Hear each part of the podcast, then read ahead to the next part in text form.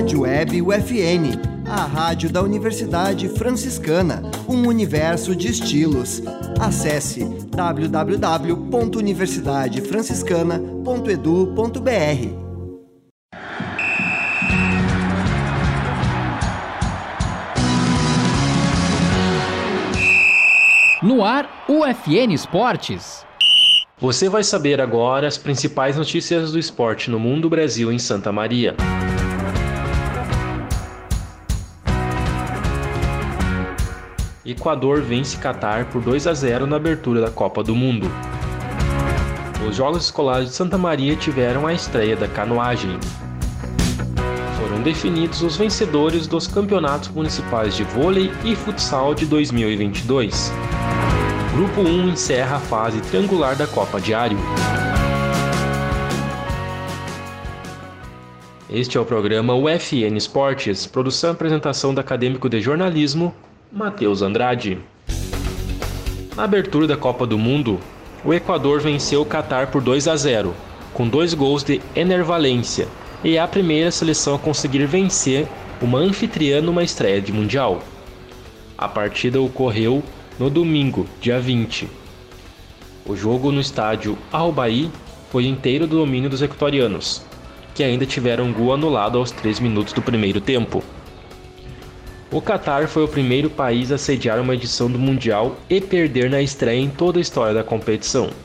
No próximo confronto, os catarenses enfrentam o Senegal na sexta-feira, dia 25, às 10 horas da manhã, no estádio Al Turrama, no mesmo dia, à uma da tarde, no estádio Al Khalifa, o Equador encara a Holanda na segunda rodada. Ao todo, foram 35 alunos de diversas escolas que praticaram a canoagem nos Jogos Escolares de Santa Maria. A competição ocorreu na Associação Santamariense de Esportes Náuticos. A comissão organizadora do GESMA definiu que a modalidade no ano de estreia seria uma experiência para apresentar o esporte aos alunos. Portanto, todos os que participaram receberam medalhas. Para essa semana, estão previstas as últimas atividades do GESMA de 2022, com a disputa do golfe e as finais do voleibol feminino. O público de mais de 500 pessoas compareceu ao longo da tarde do sábado, dia 19, no Centro Desportivo Municipal. Os telespectadores acompanharam os jogos e as premiações dos vencedores dos campeonatos municipais de vôlei e futsal. A campeã do vôlei feminino foi a equipe do Clube Recreativo 2 e a masculina a equipe VS Mai. Já na categoria futsal, o campeão foi a equipe Carol Futebol Clube. O troféu disciplina e do desafio do banco de sangue foi para a equipe de São Caetano.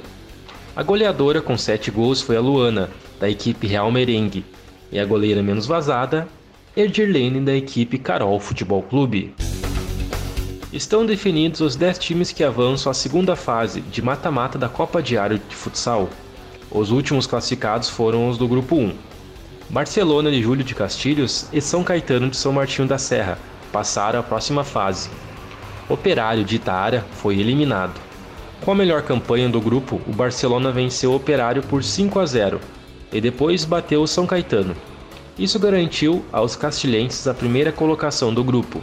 Confira as equipes que avançaram. Barcelona de Júlio de Castilhos, São Caetano de São Martinho da Serra, segundo do grupo 2. Maldita Nova Geração de Cacequi, primeira do grupo 2. Roma de Mata, a segunda do grupo 2.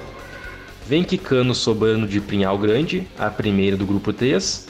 E o CDM de Nova Palma, o segundo do grupo 3. Chelsea de Faxinal de Soturno foi o primeiro do grupo 4 e o Porto Alves de Agudo foi o segundo do grupo 4. CDM de Formigueiro, o primeiro do grupo 5, e Racing de Toropi, o segundo do grupo 5.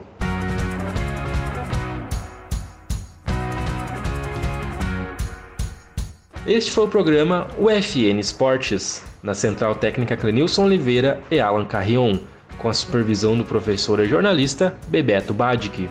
O programa vai ao ar todas segundas-feiras, às nove da noite e sextas-feiras, nove e meia da noite. Obrigado pela audiência. Tchau!